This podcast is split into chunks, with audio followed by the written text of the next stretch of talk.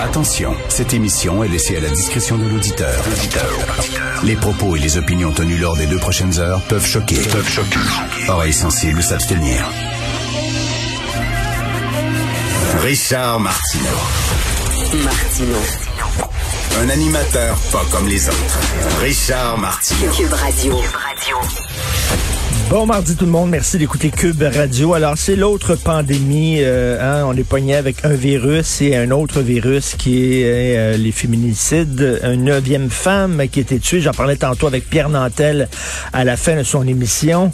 Euh, donc une neuvième femme qui a été tuée depuis le début de l'année et ça fait la un petit encadré, page 4 du Devoir, un texte en page 10 du Journal de Montréal. Est-ce qu'on est en train de s'habituer à ça? Euh, c'est comme les, les, fusillades aux États-Unis, ça ne fait même plus la première page des journaux tellement il y en a. Et euh, ça, ça m'inquiéterait en maudit qu'on commence à s'habituer, que ça fasse partie euh, du quotidien. Tiens, une autre femme, une dixième femme, une onzième femme. Je sais pas c'est quoi la solution, mais en tout cas, moi, j'ai deux filles, 21, 25 ans. j'ai un garçon de 13 ans. Ça commence, bien sûr, par l'éducation, je pense. Il faut éduquer nos hommes, nos garçons, nos futurs hommes à respecter les femmes et il faut surtout éduquer, éduquer les femmes à dire de, de ne pas accepter la violence. Et si quelqu'un euh, élève la voix, lève le bras contre toi, lève la main contre toi, que le cas n'accepte pas ça, essaie pas de le changer. Souvent, les filles sont comme ça, elles sont bonnes, euh, je veux changer le gars. Il est gentil, mon gars, je vais le changer. Moi, je vais être capable de changer. Non, non, non, tu changeras pas. Fous le camp, part à courir. Bref, il y a Pierre-Hugues Boisvenu qui est arrivé euh, au moins, euh, qui a fait un pas dans la bonne direction, qui dit les hommes en attente de procès, les hommes violents qui ont été arrêtés parce qu'ils avaient agressé leur conjointe. Euh, bon, il y a des accusations formelles portées contre eux. Puis là, actuellement, on les libère en attente de leur procès, ce qui fait que les femmes ont extrêmement peur. C'est elles qui doivent se cacher en attendant le procès. Donc, c'est une double peine. Lui est libre. Elles, non seulement se sont fait euh, agresser, mais elles doivent en plus euh, essayer de trouver un endroit où se réfugier, ce qui n'est pas évident en, en, en temps de pandémie et en plus, ben, il manque de place. Il manque de place, on le sait, dans les refuges pour femmes. Donc, Pierre-Hugues Boisvenu, euh, sénateur conservateur, a dit on devrait leur imposer le port du bracelet électronique et les obliger à suivre une thérapie. Il me semble que c'est la moindre des choses. Il faut en parler. Euh, J'ai pas de solution, mais faut en parler. Faut pas commencer à, à, trouver ça normal et que ça fasse partie de notre quotidien. Ça n'a pas de sens. C'est certain que la pandémie exacerbe tout ça. On est tout à bout. On est tout à bout. On est tout impatient. On est tout écœuré. Mais ça ne, ça ne justifie absolument pas le fait de, de, de battre et euh, de tuer sa conjointe. C'était à Charlevoix que ça s'est passé, euh, cette histoire-là. Donc, euh, absolument, absolument incompréhensible et injustifiable et inacceptable. Écoutez, dans le National Post, première page du National Post, il y a Dennis Derby, qui est de l'Association canadienne des manufacturiers, qui parle et dit, moi, il y a la moitié de mes membres, c'est-à-dire des propriétaires d'usines, des propriétaires de manufactures, des shops, là, où les gens travaillent, là, les tasser les uns contre les autres. Il dit, euh, à peu près, il y a seulement la moitié maximum des membres de mon association qui utilisent les tests de dépistage rapide. Vous savez que le fédéral a envoyé aux provinciales, aux différentes provinces, 42 millions tests de dépistage rapide. Là-dessus, sur ces 42 millions, il y en a seulement 9,7 millions, 9 millions 600 000 qui ont été utilisés. Les autres ne sont pas utilisés. Je comprends les parcs, c'est bien important, le 2 mètres, le masque, et tout ça, mais il me semble que le gros de l'affaire, c'est à l'intérieur que ça se passe. Peut-on commencer, s'il vous plaît, à utiliser les tests de dépistage rapide sur les lieux de travail? J'aimerais ça, moi, voir comment ça se passe euh, dans les, dans les de textiles, par exemple, dans les shops. Il me semble que c'est pas mal plus scandaleux ce qui se passe là que de voir des jeunes jouer au ballon dans un parc. Il me semble que c'est là le nerf de la guerre et c'est là où on devrait combattre le virus avec le plus euh, d'acharnement. C'est dans les lieux de travail et à l'école. C'est à l'école qu'il y a des, qu'il y a des éclosions Moi, je veux voir les preuves, là, comme quoi il y a des éclosions à l'extérieur, comme quoi il y a des éclosions sur les courts, de, sur les terrains de volleyball de plage, par exemple. On va en parler un peu plus tard avec un, épidémiologue. Euh, je vais lui demander là, qui, qui essaie de, de m'expliquer, un virologue, tiens, à la retraite, M. Jacques Lapierre, à 8h38. Je vais lui parler et euh, qu'il me parle. Est-ce que c'est dangereux ou pas à l'extérieur? Parce que je, faisais une revue de presse ce matin, j'allais voir d'anciens textes qui ont été publiés au cours des mois, puis il y a plein d'experts qui disent, à l'extérieur, c'est beaucoup moins dangereux. Si vous portez un, max, un masque, c'est correct. C'est à l'intérieur le danger. Puis là, on nous dit non, c'est aussi dangereux à l'extérieur à cause des variantes. C'est-tu vrai, c'est-tu pas vrai? Show me the data. Hein?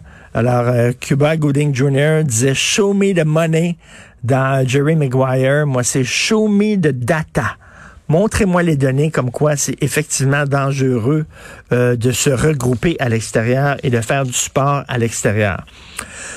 J'en parlais euh, hier avec Renaud Brassard de la Fédération canadienne des contribuables, cette idée euh, de Valérie Plante et de son parti d'imposer une taxe kilométrique dans le fond, c'est que dans le fond, c'est qu'ils se sont dit, ils sont, incroyables. Les gouvernements, les administrations, ils veulent tout le temps aller chercher de l'argent. Tout le temps, tout le temps, tout le temps. Hein, pour remplir les caisses. Bien important remplir les caisses. Et là, ils se sont dit, ben, il y a de plus en plus d'auto électriques. De moins en moins d'auto à essence. Et là, on le sait, il y a une taxe sur l'essence.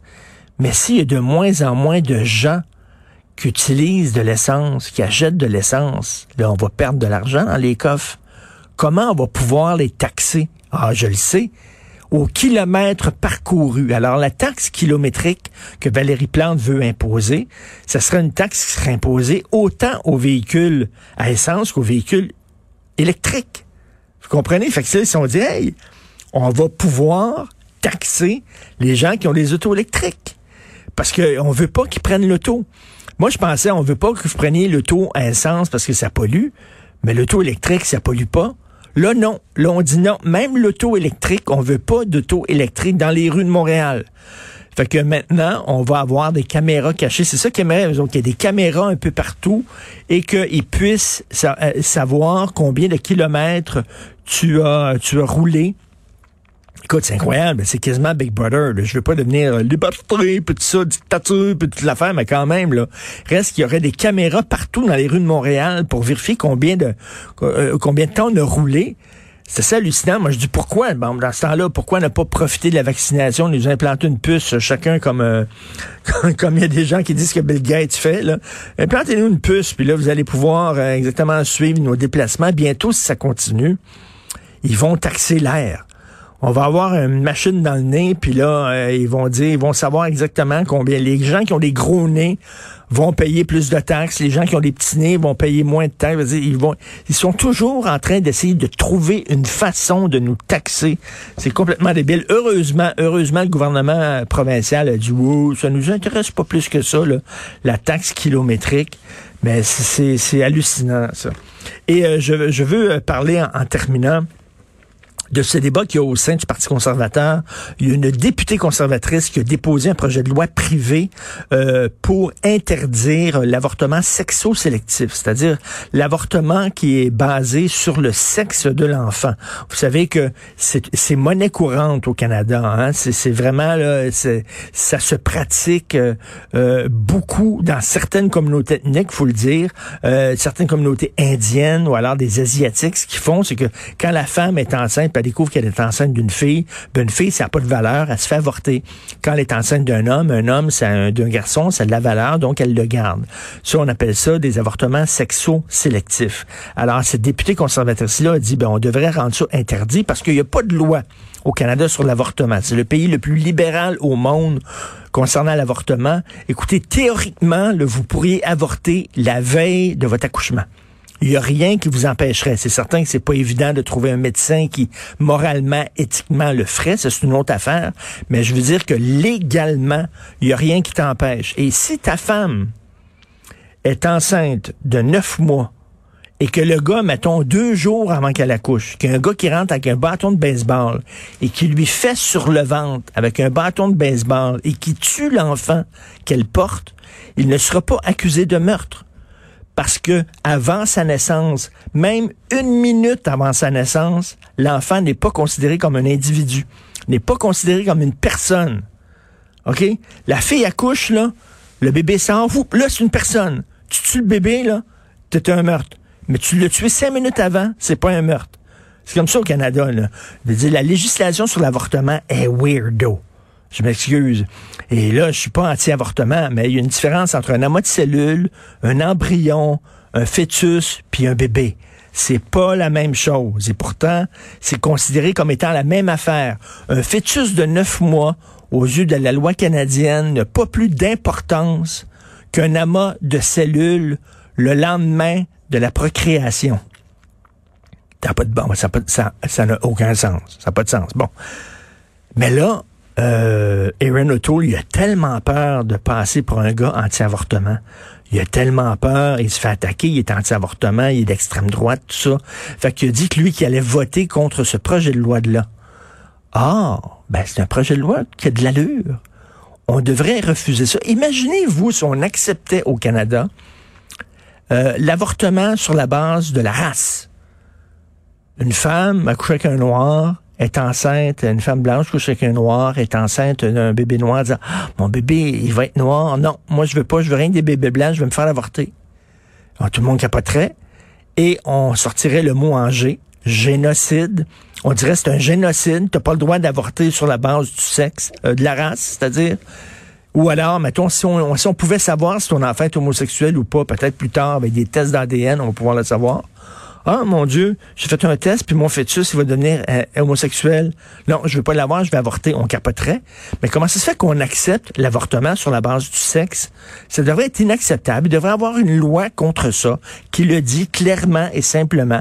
Et c'est pas être anti-avortement, c'est pas être anti-femme, c'est pas être c'est pas être extrême droite de faire ça je pense que les féministes devraient même lutter contre l'avortement sexo-sélectif. Mais bref, il y a tellement peur de passer pour un gars d'extrême droite, un puritain, un pudibon, tout ça, qui dit qu'il va voter contre ce projet de loi-là, qui, selon moi, tombe sous le sens. Vous écoutez Martineau.